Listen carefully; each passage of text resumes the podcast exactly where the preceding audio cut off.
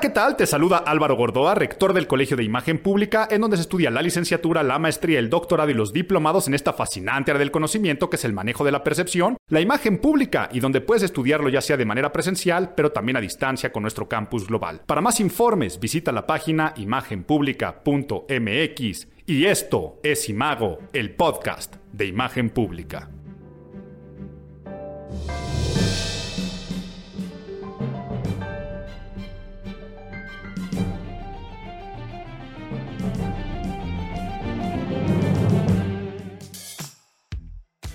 Agosto, agosto, agosto, se nos va este agosto veraniego, se nos va este agosto olímpico, este agosto de cinco siglos de la conquista, agosto de Augusto. Em, a ver, esto de agosto de Augustos, no quiero repetirme a mí mismo porque estoy convencido que siempre les cuento esta historia en los podcasts de agosto y creo que en el de julio siempre algo lo retomo porque me encanta la historia de los meses, ¿no? Pero les digo que no me quiero repetir, pero sí es importante señalar esta parte, ¿no? Que les decía yo desde el mes pasado, julio, en honor a Julio César, y a agosto, después de los Augustos, que, y por eso tienen 31 días, ¿no? Porque uno iba a tener más días que el otro, pero es muy importante para cosas que, que quiero hablarles en esta edición relacionadas con el sincretismo. Esta parte, por ejemplo, de que se conmemoraba al César, eh, a Julio César en julio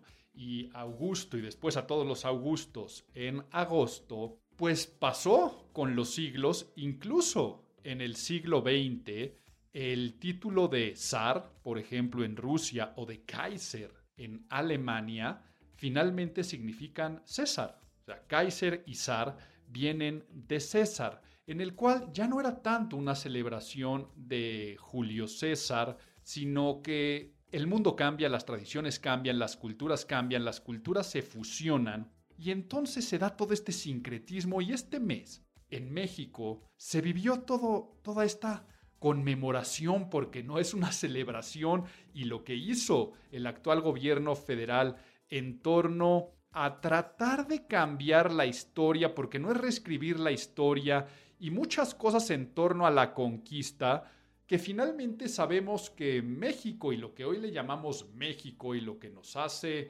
pues una nación y lo que genera nuestra cultura es un crisol, una mezcla de muchas cosas, es un sincretismo en el cual el propio señor presidente, o sea, él tendría que saber que no se podría llamar Andrés, Manuel, apellidarse López, si, si, no existiera todo este crisol o este sincretismo, no podría creer en los detentes, ¿no? Recordaremos cuando empezaba todo lo de la pandemia, esas declaraciones de estas estampitas religiosas que lo iban a proteger, pues no creería en este tipo de cosas si no fuera por esta cuestión de, sincretismo. Eh, acabo de decir, mes olímpico, ¿no? Hasta en las Olimpiadas hay sincretismo. O sea, si nos ponemos a ver desde el propio logotipo o cómo se crearon los propios Juegos Olímpicos, a ver, no quiero porque así funciona mi cerebro y saben que me pasa que de una idea luego me voy a otra en los podcasts. Por eso me voy a centrar, por ejemplo, nada más en el maratón, ¿no? O la maratón, porque es lo correcto decirle a esa competencia el maratón o la maratón. Esto de correr 42 kilómetros y fracción, pues ¿cómo nace, no? A ver, existe esta historia de que supuestamente el soldado griego Filipides corre desde la ciudad de Maratón hasta Atenas, una distancia de aproximadamente 40 kilómetros, para anunciar la victoria sobre los persas, ¿no? Aunque la historia dice que en realidad corrió de Atenas a Esparta para pedir refuerzos y que fueron más de 200 kilómetros, la historia que se queda son 40 kilómetros se corrieron.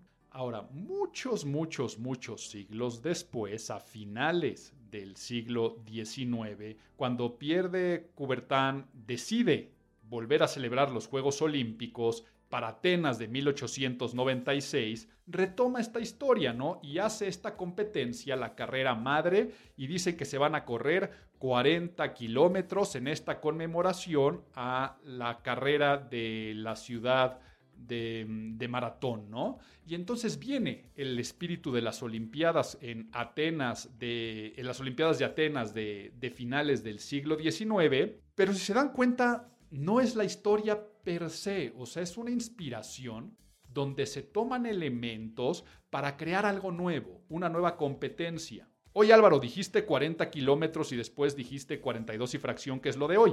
Sí, porque en las siguientes Olimpiadas, o sea, en las Olimpiadas, las primeras del siglo XX, o no, fueron las segundas, la verdad ahorita no quiero hacer cuentas, pero fueron las Olimpiadas de Londres 1908. En Londres 1908 es donde se instala que ahora la carrera es de 42.195 kilómetros. ¿Por qué? Por un capricho de la reina de Inglaterra. ¿Cuál fue su capricho? Que esa carrera de 40 kilómetros iniciara, arrancara enfrente del Palacio de Buckingham para que ella desde el balcón pudiera ver la salida de los maratonistas. Entonces tuvieron que ampliar esos dos kilómetros y fracción para cumplir este capricho y a partir de ahí la competencia ya se queda en esa medida, aunque ya no fuera necesario. Entonces la realidad es que ni Filipides corrió eso, después pierde Cobortán, dijo que tenían que ser 40, después la reina dijo que ser 42, y hoy hasta la fecha mucha gente dice, y muchos maratonistas, que esa fue la distancia que corrió ese soldado griego. No es cierto, o sea, finalmente es una apropiación simbólica de historias, de relatos, pero donde se crea algo nuevo. Y se crea algo nuevo al grado de que pues al día de hoy, en este mes, se siguió corriendo la maratón y, cada vez surgen cosas nuevas, elementos nuevos. Y creo que es momento de ponernos nerds porque seguramente estoy hablando de sincretismo como si diéramos por hecho todos que es esto. Por lo tanto, vamos a ponernos nerds. Get those nerds! Nerds! Nerds!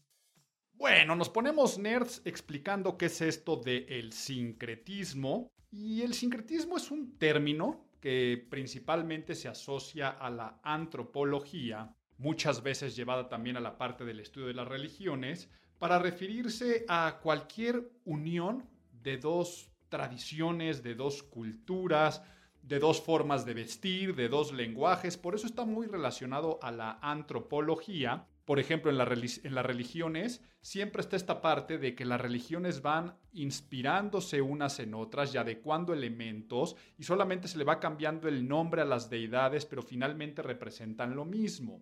Llevado a los términos de la semiótica, el estudio de los signos y de los símbolos, el sincretismo también juega un papel muy importante porque es la creación de un significado, simbolismo nuevo a partir de la unión de otros dos significantes. O sea, se refiere a que se toman dos elementos que significaban una cosa, se unen y se transforman para significar algo nuevo, o inclusive que algo deje de significar y empiece a simbolizar, ¿no? Como por ejemplo, yo que sé, el color morado, ¿no? El color morado, pues finalmente ahí el signo, la, la, denotación, es finalmente el señalamiento de un color, pero después se toma para utilizar en la comunicación del feminismo. Y si después se junta con un listón, que el listón siempre se ha utilizado para las causas que se apoyan, cuando se cruzan, ¿no? Y tú puedes hablar desde el Supporter Troops amarillo del de, ejército de Estados Unidos o como puede ser el Rosita del cáncer de mama, pues entonces ahora tú tomas un listón, lo pones de morado, alguien se lo cuelga y está haciendo la unión de un nuevo simbolismo. O yo qué sé, es que por eso es tan importante en la imagen pública. Nixon toma la B de la victoria de Churchill pero en el 2000 Vicente Fox la retoma y también lo convierte en su emblema de campaña. Pero esa misma B de la victoria, en los 60 los hippies la transformaron en el amor y paz, tomando otro sincretismo de otros simbolismos paganos que ya habían y que ya existían. Y así podemos entender y explicar todo esto de uniones, amalgamas, de creación de nuevos conceptos y nuevos símbolos para hacer alusión a estas fusiones y asimilaciones de elementos diferentes es la palabra sincretismo. Em, a ver, es que en ejemplos no podríamos nunca terminar. O sea, si yo les dijera de, religión, un símbolo como, yo qué sé, el sello de Salomón, ¿no? Este, la estrella de David, símbolo principal del judaísmo, pues finalmente ya traía la unión de otros elementos, o sea, ya existía ese simbolismo antes de esta primera religión monoteísta o de la que se convierte en la religión eh, madre o semilla del cristianismo o del islamismo. Dentro del judaísmo, por ejemplo, este sello de Salomón, pues el origen es también va a las cuestiones paganas, no era la unión de los simbolismos de fuego, agua, aire y tierra unidos en uno solo. Por eso era un símbolo muy poderoso. Pero si hablamos de la cruz, por ejemplo, del cristianismo, si bien eh, está la documentación de que el, Jesús histórico muere en la cruz, también está toda la parte de la documentación que así no eran las crucifixiones, eh, que inclusive ni siquiera eran en una parte de cruz como tal. Pero ¿qué pasa? Que ya existían simbolismos previos de otras religiones y otras formas de pensar y otras deidades en las cuales la representación de Dios, en la tierra era una cruz, no, no alargada, más parecida a lo que es un símbolo, o al día de hoy, perdón, un signo de más. Era la representación, pero igual el sol, ¿no? De las primeras deidades de las religiones, si nos vamos este, a Atón, en los egipcios, pues por eso el círculo era el símbolo perfecto que representaba a las deidades. Las primeras representaciones de la cruz cristiana vienen enmarcadas en un círculo, por ejemplo la cruz celta. Si tú ahorita googleas o buscas a qué me refiero con cruz celta, es esta cruz equidistante adentro o enmarcada en un círculo. Era una representación de decir ahora un Dios en la tierra y por eso la adopta el cristianismo. El propio círculo eh, si vemos los iconos este, bizantinos o, vemos las representaciones de los santos con las aureolas o, cualquier tipo de arcos o círculo que se le pone detrás de la cabeza a vírgenes, saltos, Cristo, todo eso también es un sincretismo. Siempre que me meto a hablar de sincretismo religioso, eh, hay personas que por apropiación del símbolo a veces hasta se sienten en ofensas o, metidas en creencias. Por eso el siguiente ejemplo que pongo, lo pongo sobre todo aquí en México, con mucho respeto a las, a las creencias en torno, por ejemplo, tras la conquista de México, el extraordinario sincretismo religioso de la Virgen de Guadalupe, ¿no? A partir de la diosa Tonantzin que es, es, convertir a esta diosa ahora en una virgen eh, de, la cosmovisión, de la cosmovisión cristiana. Vaya, para la persona que es muy creyente, pues entonces piense que el principal sincretista pues es el propio Dios, ¿no? Que para poder penetrar en, en una nueva civilización o una nueva cultura, pues adopta algo que ya existía con files evangélicos, evangélicos pastorales. Y así también lo podemos hablar, creo que lo he contado aquí muchas veces, cuando es octubre, en algún podcast que he hablado del pan de muerto, ¿no? O cuando he hablado en Navidad de las pastorelas o de las posadas. Eran uniones. El pan de muerto, les digo aquí para, para no extendernos mucho, porque ya más que nerds parece la sección de abuelito, cuéntame un cuento. El pan de muerto era que pues se celebraban aquí las fiestas de los muertos y se hacían rituales de pulverizar o, sacar algún tipo de polvo que se mezclaba con maíz para hacer una bebida ritual en épocas prehispánicas. Y cuando festejaban a los muertos era muy similar a cuando festejaban también en el cristianismo a todos los santos. Entonces se dan cuenta que pueden hacer ahí una nueva fiesta, ¿no? del Día de Muertos y hasta meterle la parte evangelizadora de la Eucaristía, de que comerte a una persona que también se parece mucho al sacramento de la Eucaristía, pues entonces se hace un pan y al pan se le ponen los huesitos y al día de hoy comemos pan de muerto y es esta parte entonces del sincretismo. Ahora, si nos estamos poniendo nerd, es porque en el estudio de la imagen pública, la semiótica es de las ciencias más importantes y siempre se está tratando de buscar la asociación o la apropiación simbólica para crear cosas nuevas. Y lo haces desde en el ponerle un nombre a una marca.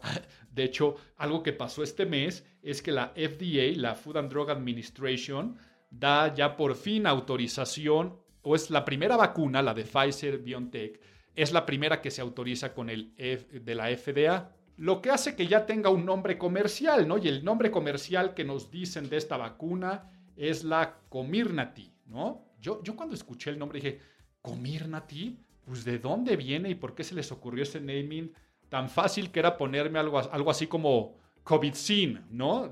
es, el sincretismo entre COVID y, y vaccine, vacuna, y que fuera la COVIDcina, pero bueno, ya cada quien sus elementos creativos y sus razones tendrán, pero por eso es importante en la imagen pública porque haces tú un envase y le pones color dorado, entonces haces apropiaciones, uniones para hacer, esto en propaganda también se le conoce como transfer o como transferencias, y yo, bueno, yo sé que la curia romana durante la conquista tenía la, y más adelante tenía la propaganda fide para propagar la fe, quiere decir no se llamaban consultores en imagen pública, pero fueron los creadores de este tipo de estrategias a propósito con un fin de evangelización, uniendo religiones, ¿no? Y uniendo culturas y, y, uniendo hasta la forma de vestir y de pensar, lo que hizo que en México nos creáramos con algo nuevo. Traigo a colación todo el sincretismo por los 500 años de la conquista y muchas cosas que ya analizaremos cuando veamos todo lo de las noticias y de lo que pasó eh, este mes. Pero quiero que sepan que el sincretismo finalmente es un acto natural. O sea, es como cuando tú y tu pareja se conocen, empiezan a adoptar también modos, modismos, lenguajes, expresiones, tradiciones familiares. Es que en mi familia en Navidad hacíamos esto y ahora en la tuya hacías esto, por lo tanto ahora en nuestra familia hacemos un híbrido y comemos este platillo, pero también ese otro y después los nietos harán algo diferente. Y, y es un fenómeno totalmente natural, señal de que el tiempo pasa, de que las personas evolucionamos y siempre normalmente es para sacar algo bueno, para trascender. Uno, para conservar lo bueno de las cosas, pero también para dar un paso, un paso más allá. O, sea, fue lo que hicieron los renacentistas, por eso se llama renacimiento. Tomaron estos principales este, pensadores eh, italianos y retomaron todo lo que habían hecho los, los griegos. Entonces, por ejemplo, Da Vinci toma los estudios de Vitruvio y vuelve a crear la proporción en cuestiones de arquitectura y del cuerpo humano. Es más, esa historia es bien interesante. Les iba a contar otra historia en la sección de abuelito, pero me reservo esta del, hombre de, Vitruvio. Pero hasta otras que se generan en grado de confusión, ¿no? Lo que decíamos del maratón, leí que, eh, no sé cuándo fue, pero leí que el Baldor, el libro este de álgebra, cumplía 80 años, ¿no? Y lo primero que pensé es, Vaya confusiones hay en torno al Baldor, porque la gente le dicen el Baldor y lo que piensa es en este árabe, y han de pensar que ese árabe fue, este, o, se llamaba Baldor, cuando en realidad es este Al-Juarizmi, ¿ok? Matemático, astrónomo y geógrafo persa del siglo IX. Fue un matemático, pero ¿qué hizo Aurelio Baldor, el cubano, que hizo la obra que tantas pesadillas nos dan en el, sistema educativo, no sé si mexicano o latino, porque es este tambote o este choncho libro de texto que teníamos en álgebra, pues tal vez la gente no sabe del autor cubano y piensa que Baldor es este personaje árabe, pero finalmente el cubano lo que hizo fue tomar conocimiento antiguo de este matemático y por gran inspiración decidieron ponerlo en portada. Yo, ¿qué, ¿por qué voy a saber? Pero seguramente lo llevó un paso más allá. Se crean cosas positivas en torno al sincretismo. Pero entonces les prometí la historia de Vitruvio con Da Vinci y del sincretismo, de las medidas del cuerpo. Por lo tanto, te cuento este cuento. ¿Me cuentas un cuento? Bueno, pues seguramente alguna vez has escuchado o visto la ilustración del hombre de Vitruvio si no lo has hecho, ponle pausa al podcast, googlea hombre de Vitruvio y te vas a dar cuenta que es este hombre de frente, una ilustración hecha por Leonardo da Vinci con este hombre con los brazos extendidos y las piernas abiertas en diferentes ángulos y representaciones dentro de un círculo.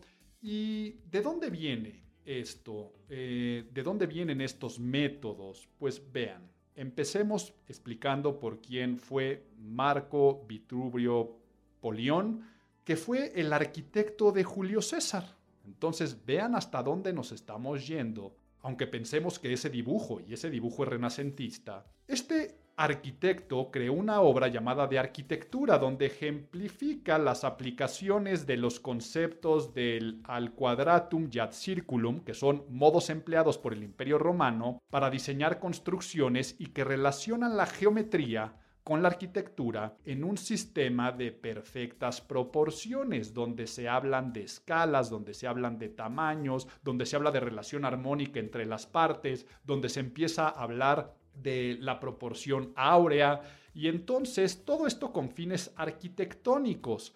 Pero la aplicación del libro de arquitectura se llevó también a las diferentes ramas de la ciencia y del arte, por ejemplo, de la pintura, de la escultura, siendo muchos ejemplos muy relevantes y atractivos al día de hoy, mucho más allá de lo que este individuo Vitruvio pensó que trascendería, ¿no? Porque dentro de este libro de arquitectura también hablaba de el cuerpo humano, cómo el cuerpo humano también tenía proporciones. Y entonces empezó a describir con precisión matemática muchas cuestiones que si las citamos textualmente dice cosas como que el ombligo es el punto central natural del cuerpo humano, ¿no? O que si se coloca un hombre boca arriba con las manos y los pies estirados, situado en el centro de un compás, en el ombligo y trazando la circunferencia, esta circunferencia tocaría la punta de ambas manos y de los dedos de los pies. O sea, si se dan cuenta, es muy mucho la representación de lo que ahora conocemos como el hombre de Vitruvio. Y hubo muchas otras, ¿no? De cuántas tenían que medir, por ejemplo, el rostro, que desde la barbilla hasta la parte más alta de la frente, donde estaban las raíces del pelo, medía una décima parte de la altura total o que desde el esternón hasta las raíces del pelo equivale a una sexta parte de todo nuestro cuerpo, o que la frente mide igualmente a otra tercera parte del rostro, y así podría seguir yo citando la obra de Vitruvio, pero aquí lo interesante es que la obra original de Vitruvio no contenía ilustraciones. Entonces, si bien en la Edad Media por ahí Petrarca lo utilizó, la realidad es que 15 siglos después, o sea, por favor visualicen lo que son 15 siglos, que es finalmente toda la Edad Media, todas las edades oscuras donde la ciencia no estaba presente o no se fomentaba. Pues 15 siglos después, Vitruvio tiene un gran renacimiento porque lo redescubre Leonardo da Vinci. O sea, Leonardo da Vinci se enamora de los estudios de las proporciones matemáticas de Vitruvio y sobre todo las del cuerpo humano. Entonces decide ilustrarlas y hace el famoso dibujo, ¿no? Por eso mucha gente piensa que todo esto lo crea Da Vinci. ¿Y a qué, me, a qué voy con esto? Da Vinci, en el redescubrimiento e implementación de las proporciones de Vitruvio, considera cosas vaya, es de los grandes redescubrimientos del Renacimiento consideradas las, proporciones, ¿no? Porque se llevaron a las artes en general. Ahí es donde digo todo lo que se llevaba más a la escultura o a la pintura. Pero este dibujo, símbolo de la simetría perfecta ideal del cuerpo humano, pues Da Vinci se dio cuenta que había unas cosas que podían mejorarse, ¿ok?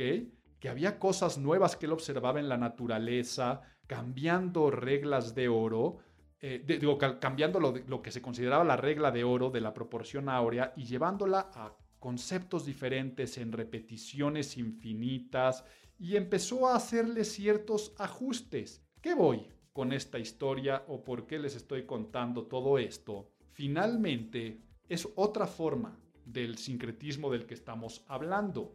Al día de hoy mucha gente diría, ay, pues qué copión, ay, pues entonces nos... A ver, señores, es a lo que yo me refiero. Es, se crearon cosas positivas que se mejoraron. Cultura que estuvo 15 siglos apagada, se retoma y se mezcla lo del imperio romano, o sea, el arquitecto de Julio César, se retoma 15 siglos después en manos de uno de los grandes genios del Renacimiento y se crea conocimiento nuevo. Vaya, al grado que yo tengo una t-shirt, y esto no, no, tiene nada que ver, pero sí otra especie de sincretismo, al grado que yo tengo una t-shirt donde aparece el hombre de Vitruvio, pero con la cara de Jim Morrison, porque se parece mucho también a la foto por el pelo y por los brazos extendidos de esa foto emblemática de Jim Morrison de los Doors, ¿no? Pero también se los digo, en el Colegio de Imagen Pública, en las materias de imagen física o en todas las, este, en el diplomado de imagen física, todos los que se convierten en asesores en imagen física, pues siguen estudiando a Vitruvio y a Da Vinci, pero tal vez ahora a través de textos y libros, productos del Colegio de Imagen Pública, textos también propios de otros autores que han retomado esto, Y es a lo que ahora nosotros le llamamos antropometría, antropomorfología, carametría, caramorfología, donde muchas medidas siguen siendo las mismas que dijo Vitruvio o que después Miguel Ángel eh, las llamó y se sigue perfeccionando el conocimiento porque ahora hay nuevas formas de medición, existen todas las tecnologías de la información que ayudan con mayor precisión a conocer. Entonces, todo esto eh, lo estamos hablando porque ya en el análisis del mes quiero dejar la reflexión. Es más, yo creo que hasta se las voy a dejar como pilón la reflexión, aunque sí traía por aquí un pilón interesante. Esta reflexión de no tratar de pelearnos con el pasado, si bien es natural querer reescribir la historia y apropiártela y contarla de una forma que sea más bonita para nosotros, se trata del verdadero poder de creación en el cual, ya sea a propósito, que es lo que hacemos los consultores en imagen pública, unimos elementos.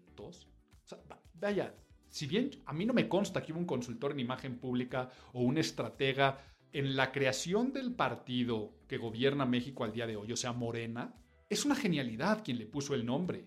Movimiento de Regeneración Nacional, pero que la gente lo conozca como Morena, dense cuenta cómo ahí hay un trabajo creativo de apropiación de simbolismos. O sea, la palabra morena en México habla de la raza, habla de la cultura, inclusive tiene esos guiños y coqueteos con la Virgen de Guadalupe, pero hasta el nombre de la cuarta transformación, o sea, estamos a cuántas veces el señor presidente también ha, citado a Benito Juárez y apropiándose cosas de Juárez. Entonces, si se puede hacer en este sentido positivo y quedarnos con lo bueno, ¿por qué tratar de, uno, cambiar la historia, que es imposible, pero tratar de nadar contra una corriente imposible de vencer de todos los cambios naturales que nos trae el sincretismo. Pero bueno, primero nos falta la sección de recomendaciones de Nadie te preguntó.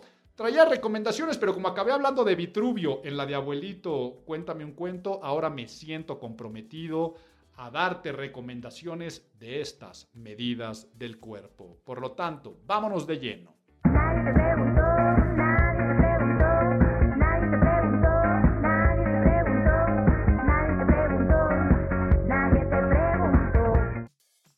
A ver, no sé si me vi un poco ambicioso al quererte dar recomendaciones de antropometría, o sea, medidas del cuerpo en esta sección. Por lo tanto, vamos a dejarla en la más básica, que es la de talle y piernas, para que logremos una proporción armónica y balanceada, porque es la primera medida que siempre se saca. A ver, al día de hoy existen muchos programas en los que los consultores en imagen pública nos apoyamos para sacar las medidas del cuerpo, pero mucho tiempo lo hicimos de forma artesanal y sigue teniendo ese encanto por lo que te voy a recomendar que así lo hagas. Si estás escuchando este podcast de trayecto, eh, estás en el coche, estás corriendo y no estás en un lugar donde puedas ir paso por paso, visualízalo, pero después fíjate o ponle un cue donde estamos hablando de esto para que en casa lo puedas ir haciendo de manera calmada. Y lo primero que te digo es ponte la ropa más entallada que tengas o quédate en ropa interior entallada o ponte tu traje de Adán y Eva porque estamos aquí en confianza y no nos vemos. Entonces tú ponte muy cómodo, muy cómoda. Y la primera medida que vamos a sacar es la más lógica, ¿no? ¿Cuál es tu estatura? ¿Cuál es tu altura? Entonces te vas a colocar en una pared y si tienes un espejo de piso eh, hasta tu altura, mucho mejor, pero consigue algo donde puedas marcar en la pared, un lápiz que después borres o las flechitas estas de post-its, porque vamos a ir poniendo marcas en la pared, como cuando un niño o niña va creciendo y sus papás en una pared van marcando la altura y cómo está la evolución. ¿Hace cuánto que no haces ese ejercicio de medir tu altura real? Entonces, te vas a poner con la postura totalmente relajada, talones juntos, espalda pegada a la pared y le pedirás ayuda a alguien de confianza, si es que sí te pusiste tu traje de Adán y Eva. Y si no, eh, tú de manera también así artesanal te pones un libro en la cabeza y después te mueves para poner ahí la marca, ¿no? Por supuesto, ten una cinta métrica y sacarás cuál es tu altura real. de nada te sirve en este momento andarte ganando centímetros como cuando éramos pequeños y nos poníamos de puntitas cuando nos íbamos a medir. No hagas ningún tipo de ese sentido, digo, no de trampa de ese, de ese tipo porque no tiene sentido. Y entonces ahí tienes tu medición, tienes tu altura, ¿no? Yo qué sé, 1,63, 1,78, lo que te haya dado. ¿Qué vas a hacer con esa medida? La vas a dividir entre dos. Y esa medida entre dos es lo que va a dar la medida de proporción ideal. Ojo, no estoy diciendo perfecta porque aquí nadie, e, esa palabra no la vamos a utilizar, sino lo que tendría que ser, según Vitruvio da Vinci y la proporción ideal hasta el día de hoy, lo que tendría que medir tu talle y, y tus piernas. A veces también se le dice como torso. Sabemos que la realidad, si somos puristas del lenguaje, eh, llamarle de esta forma tanto torso como talle es meramente semántica, pero es de la cintura para arriba y piernas de la cintura para abajo. ¿Y qué es esto? Tendría que ser lo más parecido tus mediciones reales a la medida ideal. Todavía no sacamos las reales, de real solamente tenemos tu altura, la dividiste entre dos y tenemos las ideales. Te vas a poner nuevamente sobre la pared o sobre ese espejo de espaldas y vas a levantar la pierna, o sea, vas a doblar la pierna hacia arriba, levantando la rodilla, haciendo este quiebre a la altura de las ingles, ¿no? Como cuando dominas un balón y le pegas con la rodilla hacia adelante, entonces levanta la pierna y exacto donde se hace ese quiebre, a la altura del el pubis o la pelvis, donde se hace ese quiebre, ahí vas a poner nuevamente el libro, la regla o tu mano y pondrás la nueva marca. Y ahora vas a medir cuánto hay de ese puntito al de arriba que medía tu altura total y cuánto hay de esa medida al piso. Y vas a sacar la estatura que ya tenías, ahora la medida de estos dos primeros segmentos, ¿no? Vamos a estar entonces con el número real de torso y de piernas. Entonces, tú saca tus conclusiones. ¿Está balanceada? ¿Ya qué me refiero que si está balanceada? Estará balanceada si no hay una diferencia sustancial. O sea, ¿qué es una diferencia sustancial? Más de 2 centímetros. Entonces, ¿hay diferencia de 2 centímetros o más entre la medición ideal? Acuérdate, la ideal era tu altura entre 2 y la real, lo que ya mediste en estos dos segmentos en la pared. Si la respuesta es que no, no hay diferencia, pues tu figura en medidas estará balanceada. Si la respuesta es que sí, que es lo más común, pertenecerás a la aplastante mayoría de la población que no tenemos las piernas y el torso en equilibrio. Por lo tanto, deberás diagnosticar, según sea tu caso, si tienes las piernas largas y el torso corto o a la inversa, ¿no? Si las piernas cortas y el torso largo y con cuánta diferencia, ¿no? Porque una parte puede ser ligeramente más corta o larga en relación de estos, por ejemplo, dos puntos centímetros, o que existe un desbalance, ¿no? Y un desbalance es que ya fueran 6 centímetros o más, o sea, piernas muy largas y torso muy corto, y tú podrás sacar eh, tu propio diagnóstico. Álvaro, ¿para qué me sirvió haber hecho esto? Pues ya te podrás imaginar que el secreto va a estar en alargar o acortar la parte que sea necesaria para acercarnos lo más posible a nuestra medida ideal. ¿Ok?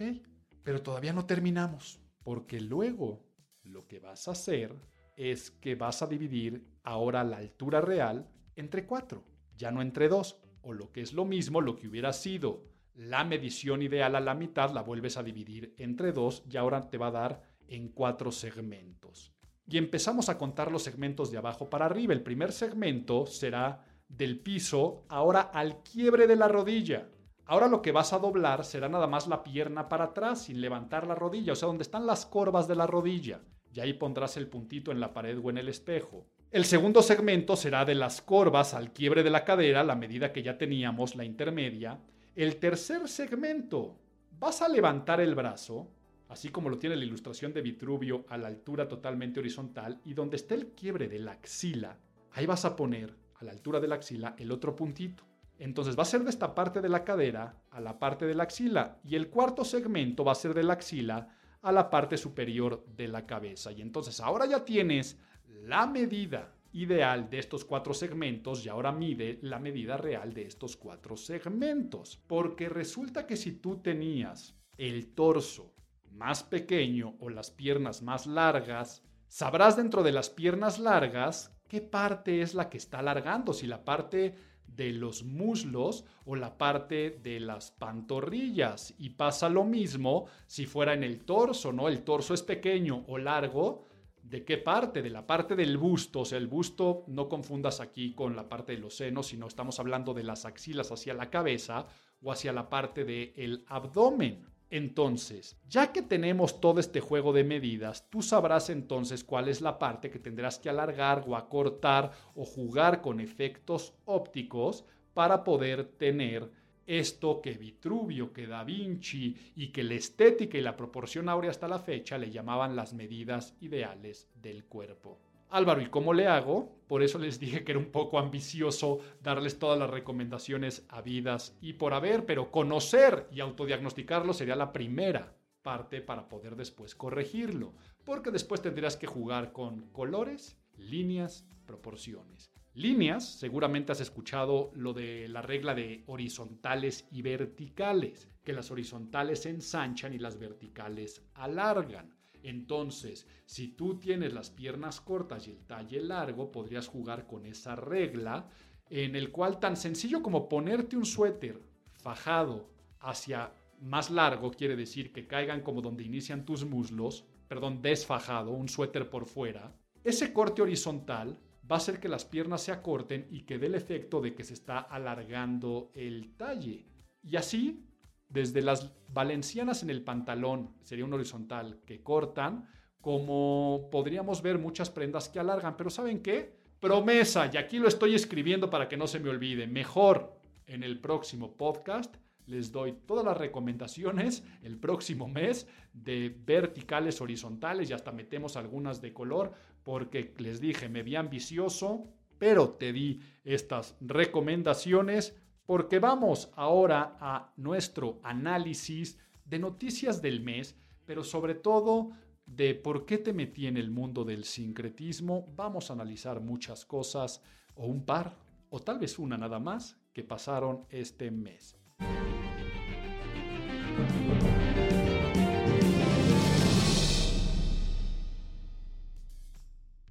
Bueno, como empecé diciendo que agosto mes olímpico, empiezo con mi análisis de algunos temas de imagen interesantes en las Olimpiadas, pero lo primero que les digo es qué poco interés, ¿no?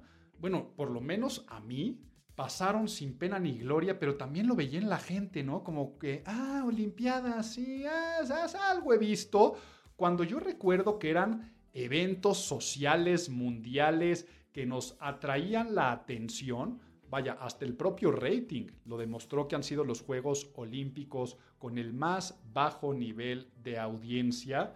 Pero, a ver, de mis recuerdos, ¿cuáles son las primeras Olimpiadas que yo recuerdo? Mira, de competiciones, la realidad yo creo que va a ser por ahí de Seúl. Pero Los Ángeles 84, me acuerdo de yo tener a la mascota Sam, este, águila, el, el águila de Estados Unidos con sombrero patriótico vestido de barras y las estrellas. recuerdo de Los Ángeles 84, como también de Los Ángeles 84, recuerdo que era como las mujeres van a correr el maratón. O sea, vean, y estamos hablando, bueno, yo sé que para muchos de ustedes es prehistoria, pero para los que tienen más o menos mi edad o más grande que yo, eh, sin revelar edades, pero si tú estabas vivo y recuerdas Los Ángeles 84, pues fue la primera vez que mujeres compitieron en la maratón, porque antes de eso estaba prohibido. O sea, me refiero a que estaba mal visto cómo una mujer va a correr esa cantidad de tiempo y de kilómetros. Y entonces fue algo como muy emblemático, ¿no? Mujeres en la maratón. Pero mm, después, en, las de Seúl ya lo viví más como vamos a seguir las Olimpiadas y en las de Barcelona. Yo me acuerdo ahí sí con la mascota Kobe cómo era un evento muy social, ¿no? Y estas Olimpiadas las viví de manera totalmente solitaria, o sea, me refiero a, no es que yo estuviera,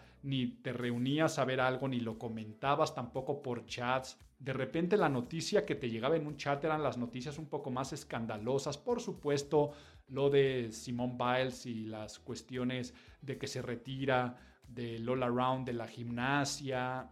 Todo este tipo de noticias jalaron mucho más que la Olimpiada, la Olimpiada per se. Entonces, ¿qué está pasando con la percepción tanto del atleta, con la percepción de los Juegos Olímpicos, con la percepción del negocio en torno a estos Juegos Olímpicos y el deporte de alto rendimiento? Y es que no por algo, dentro del bajo rating, lo que más tuvo rating fue el skate. Dense cuenta, y aquí estamos hablando otra vez de un sincretismo algo que empieza en las calles de California como una cuestión de contracultura, de jóvenes rebeldes, adolescentes, y que después viene toda esta cultura en los 80, más relacionada también con, con los parias, con el graffiti, con la vida urbana, pero muy adolescente, se convierte ahora en deporte olímpico y es el que más capta la atención, pero también captó la atención, por ejemplo, el tenis y el golf, porque están jugando también atletas profesionales, no como en el resto que es la parte amateur del deporte de alto rendimiento, del amor por el deporte, sino deportistas profesionales que pagan y cobran eh, millonadas. Y entonces, por un lado, puedes tener a Djokovic eh, en una villa olímpica este, jugando tenis, como podrías tener también a las grandes figuras del golf participando. Entonces captan la atención porque ya son, digamos que ya tienen un público más, más cautivo. Pero dentro de todo lo vivido dentro de las Olimpiadas, claro que también se tiene que hacer un análisis de este reflejo de lo que pasa en el mundo, ¿no? A ver, en el mundo cada vez está la parte de pluralidad y globalización. Pero aquí nuevamente viene el orgullo nacional y de competencia de unos contra otros. Vemos que las nuevas generaciones son generaciones de no hay primero, segundo y tercer lugar, sino es la generación de que por el hecho de participar tienes una medalla. Pero también es el de la alta competitividad, pero de la salud mental. Y si se habla más de salud mental que de las medallas, pues quiere decir que hay un, tiene que haber una evolución. Si se habla más de no tendría que prohibirle a la atleta estadounidense de carreras que salió positiva por marihuana, porque en su país es legal, pues yo creo que también ya tiene que empezar a cambiar un poco el sentido del dopaje. Y aquí en México, el querer dar medallas creadas, improvisadas por el gobierno, a los cuartos lugares, México, país de cuarta, les pregunto, y es que reflexionemos qué pasó con México. ¿Qué pasó con México? Pues que el rendimiento olímpico fue un desastre, ¿ok? Somos, no sé, y no quiero aquí mentirte, pero te lo apuesto que estamos en el top 10, y si no en el top 10, en el top 15 de los países más poblados del planeta, ¿ok? Eh, si hablamos de economías, te lo apuesto que también entramos en el top 20 de las economías. Em, nuestra delegación era muy, muy, muy grande, o sea, una delegación creo que de 160 y tantos pero terminamos en el sitio 84 de las tablas de medallas con solo cuatro medallas de bronce. ¿Ok? Vamos a darnos cuenta, si ya lo sacas a nivel números, ¿por qué pasan este tipo de cosas, no? Con México. Es humillante. O sea, es humillante. Y sobre todo yo aquí admiro muchísimo a los atletas mexicanos, quitando los futbolistas que la tienen bastante fácil y sobre todo también los que van a las Olimpiadas, ya se ve diferente y por eso podemos aspirar a medallas en el fútbol. Ah, porque aquí hago un paréntesis, ¿eh? Si tu deporte nacional es la natación, por ejemplo, los australianos que son freaks del nado, pues por eso los australianos suben tanto, porque tienen muchas oportunidades de ganar medallas porque practican muchísimo la natación. Ahora, si tú hablas de la India, su deporte número uno es el cricket. El cricket no es deporte este, olímpico, pues tienen pocas posibilidades de ganar, de ganar medallas. En México es el fútbol y claro que ahí tenemos posibilidades, pero son atletas de otro tipo de rendimiento. Estaba celebrando a los atletas mexicanos porque llegar a unas Olimpiadas en México es remar contra corriente. Es no solamente sudar el esfuerzo de los entrenamientos, sino también este, exprimir tu cartera porque muchos de los recursos vienen de ti. O sea, sabemos que es un país donde tradicionalmente no se ha apoyado al deportista, donde tiene que hacerse cargo de sus viáticos, de uniformes.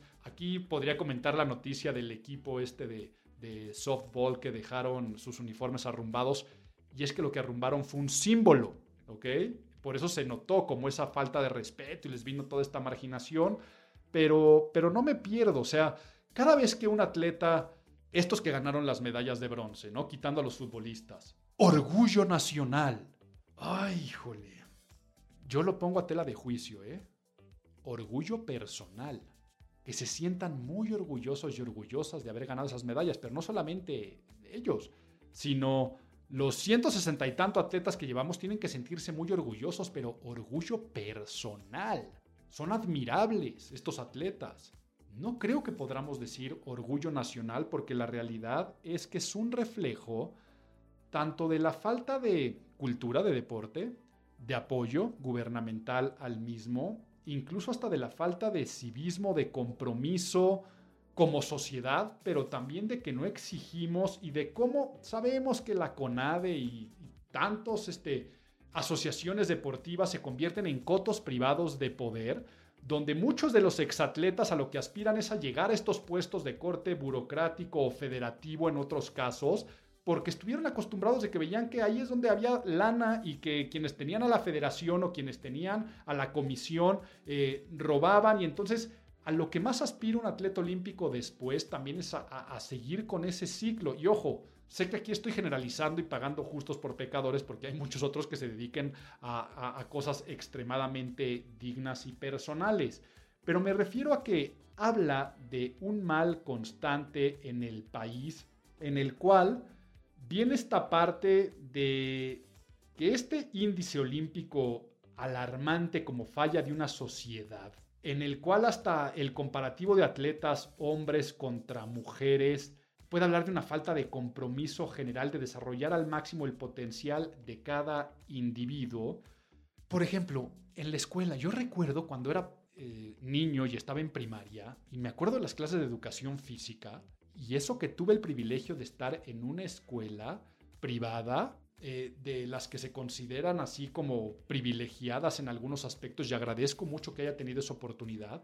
Y en ese caso, las clases de educación física eran un chiste. De lo que más me acuerdo de hacer deporte era de la cascarita, o que si te aceptaban en el equipo de fútbol, pero también era todo bastante, bastante, bastante mediocre y, y mezquino, ¿no? Entonces, claro que nos hace falta priorizar la cultura del deporte, porque esto afecta a nivel imagen pública de manera interna y de manera externa. Entonces, todo esto de los altos mandos y sus carencias de control, diligencia, honradez, también en los comités, en las federaciones. No estoy diciendo que nada más sea de México, me imagino que la corrupción en el deporte existirá en todos los países o en muchos de ellos. Tendríamos que ver que por qué no hacerle, yo recuerdo España, para esas mismas de Barcelona. Mi recuerdo es que se puso de acuerdo el gobierno para hacer un apoyo o impulso a los atletas y haciendo bien las cosas, pues tuvieron un lugar digno en las medallas. Y hoy España aspira a las medallas que puede aspirar. Y ojo, no estoy haciendo comparativas porque las comparativas siempre son desagradables. Sí, Cuba, ¿no? Cuba dentro de los países latinoamericanos siempre queda en el primer lugar. China a nivel mundial queda siempre en los primeros lugares, quedó esta vez en segundo en el medallero. Si tú me dices, Álvaro, ¿qué prefieres? ¿La cultura y el nivel de vida de tu país a estar sometido a regímenes como el cubano o el chino, créanme que me quedo sin una sola medalla viviendo en México, ¿ok? Aprecio mucho a, este, y respeto mucho a los cubanos y a los chinos, pero la realidad es que en calidad de vida prefiero la calidad de vida de México que de China o de Cuba. Y eso que nuestra calidad de vida como mexicanos deja mucho, mucho, mucho que desear. Pero a lo que voy con esto es que si tanto en México estamos con esta ardición, y no estoy hablando en plural, sino ahora sí hablo directamente a el gobierno federal actual, los que apoyan esa forma de pensar y este sentimiento de venganza y linchamiento contra la hispanidad que tenemos como raza, queramos o no queramos, y como nación y como cultura, y todos aquellos que reniegan actualmente del sincretismo cultural que tenemos por la conquista de España y que dicen que podemos tener los vicios de los españoles, pues ¿por qué no hacer eso con el deporte que hicieron ellos? ¿Ok? ¿Por qué no quedarnos con lo bueno de las cosas que se pueden unir? Y esto me lleva, ya dejemos las Olimpiadas a un lado, a hablar acerca de, vaya, ya que estaba hablando de comparativos con otros países, qué triste vivir en Noruega, qué triste ser suizo, y perderte de estas cosas que son surrealistas totalmente en México. ¿Qué pasa? Viene la conmemoración de los 500 años de la conquista. Pero más que tratar de rescatar el esplendor que tenemos al día de hoy por esa cuestión histórica, que es muy relativa calificarla de afortunado o desafortunada, sino es algo que pasó y que por eso que pasó estamos el día de hoy aquí la gran mayoría de los que están escuchando este podcast, y me refiero que los que están escuchando este podcast va a ser una población altamente mexicana y después latina, ¿ok?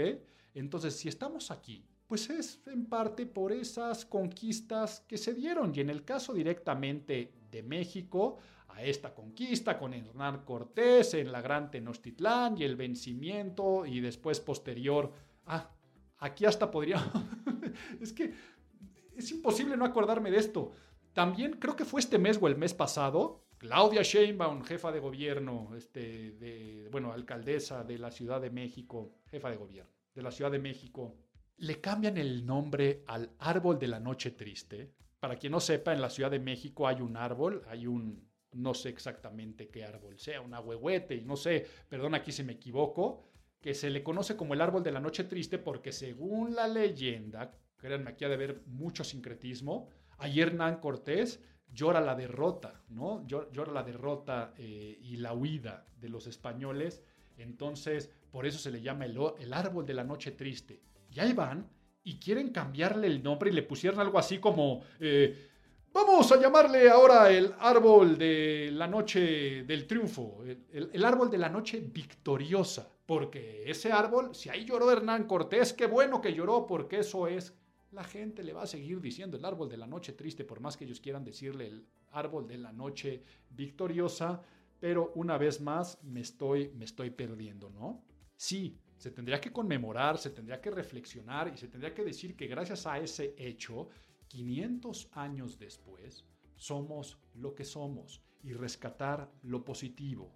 Pero todo el diálogo ha sido un diálogo que tratan de, no de reescribir, la historia, porque reescribir la historia, les digo, es natural, sino tratar de cambiar la historia. O sea, tratar de rescatar el esplendor de la gran Tenochtitlán y de los mexicas, ¿no? Como si nosotros fuéramos el pueblo mexica, cuando tenemos que saber que, ok, ya vemos que desde hace tiempo el presidente de México exige al gobierno español disculpas por la conquista, ¿no? Pero ahora viene un montaje no quiero poner adjetivos calificativos, tú juzga la representación que se hizo y el tipo de montaje y escenografía que pusieron en el Zócalo de la Ciudad de México, pero el tipo de historia que nos están contando en torno a la conquista y poner entonces a, los aztecas como, como los victoriosos, pero que solamente vinieron aquí a usarnos y utilizarnos y dejarnos cosas malas, pero que seguimos siendo ese pueblo. A ver, por favor, les digo que es imposible querer cambiar la historia. Lo que están queriendo es no reescribirla. Quieren cambiarla porque, a ver, señores, si se exige esa justicia de los españoles a los mexicanos, a ver, ¿quién le hace justicia de la conquista eh, mexica de los otros pueblos y cambiar su sincretismo? ¿A qué me refiero con esto? ¿Por qué no hay ciampoltecas, ochimilcas, tlaxcaltecas, exigiéndole perdón al actual presidente porque los mexicas los tuvieron bajo su yugo invasivo de conquista con grandes tributos. Y es que finalmente los aztecas fue otro sincretismo. O sea, de hecho, ellos ni siquiera se llamaban a sí mismos ni aztecas ni mexicas, ¿ok? Es algo que mucho, mucho tiempo después se le empezó a llamar de esa forma. Este pueblo finalmente es una apropiación cultural los mexicas o los aztecas ya es un sincretismo total. ¿De qué? De todas las culturas previas mesoamericanas que existían. Lo que se sabe es que fueron la última migración chichimeca y de hecho considerada la más mediocre, o sea, cuando se dieron cuenta que no podían estar en un sedentarismo, más hacia el norte del continente, empezaron a emigrar hacia el sur y por eso muchos de los más civilizados llegaron hacia donde se funda el imperio inca y luego también está, donde están los mayas y bueno, todo eso que empezó, y estamos hablando de muchos, muchos, muchos siglos y culturas, los últimos en migrar, y sí, la historia dice que fueron de los más mediocres, pero también de los más bélicos, o sea, de los más malvibrosos, si lo quisiéramos decir en términos más actuales, fueron los últimos en migrar. Y mientras fueron bajando y descendiendo a lo que ahora es el Valle de México, fueron adoptando y enriqueciendo su cultura y adoptando toda la cultura mesoamericana de los que ya habían pasado. De hecho, cuando ellos se asientan en Teotihuacán, Teotihuacán ya eran ruinas. Y ahí también empiezan a adoptar diferentes culturas, diferentes deidades. Entonces, ya el mexica era un crisol de muchas otras tierras. ¿Y qué pasa? Que llegan a lo del Valle de México y se tratan de asentar por una zona y los corren, en otra zona y los corren, culturas más civilizadas, y empiezan a entablar guerras, y no les quedó de otras más que irse para la parte de Texcoco y después ponerse en un islote, ¿ok? Un lugar que no era valioso fue en el único lugar que se pudieron poner. Y en ese islote empezaron a tener control. ¿De qué? De mercancías, y empezaron a hacer la guerra, y empezaron a crecer, y empezaron a someter Ojo, eh, les digo, reescribir la historia es posible. Hasta el día de hoy los libros de texto nos cuentan el mito de y les dijeron que se tenían que instalar donde vieran la señal de un águila devorando una serpiente. No es cierto, ¿ok? No es cierto.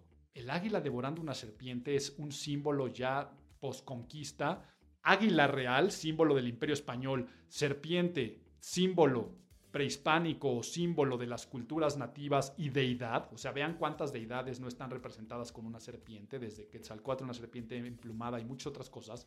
¿Qué símbolo más poderoso de una conquista que un águila devorando una serpiente? Pero no me pierdo, es otra historia. Estoy diciendo que finalmente esa cultura y ese esplendor de la gran Tenochtitlán, de los aztecas o mexicas, como les quieran decir, que tanto defiende el actual gobierno federal, también fue producto de conquistas llegaron y sometieron, llegaron y hicieron guerra, llegaron y robaron, mataron, pusieron tributos, unos impuestos irreales. Por eso, cuando llegan los españoles y cuando llegan los conquistadores, por eso es que lo primero que hacen es hacer alianzas con los enemigos, ¿ok? Gran parte de la conquista fue con apoyo de los otros pueblos mesoamericanos que estaban siendo sometidos en ese centro de lo que hoy es México. Por lo tanto, Dejemos entonces de decir ese tipo de cosas y de pensar, por ejemplo, un diputado de Veracruz se atrevió a decir, no sé si en torno de sorna, sarcasmo, pero fue noticia, que México tenía que invadir España y hacer monarca Andrés Manuel López Obrador. A ver, por favor, ¿ok?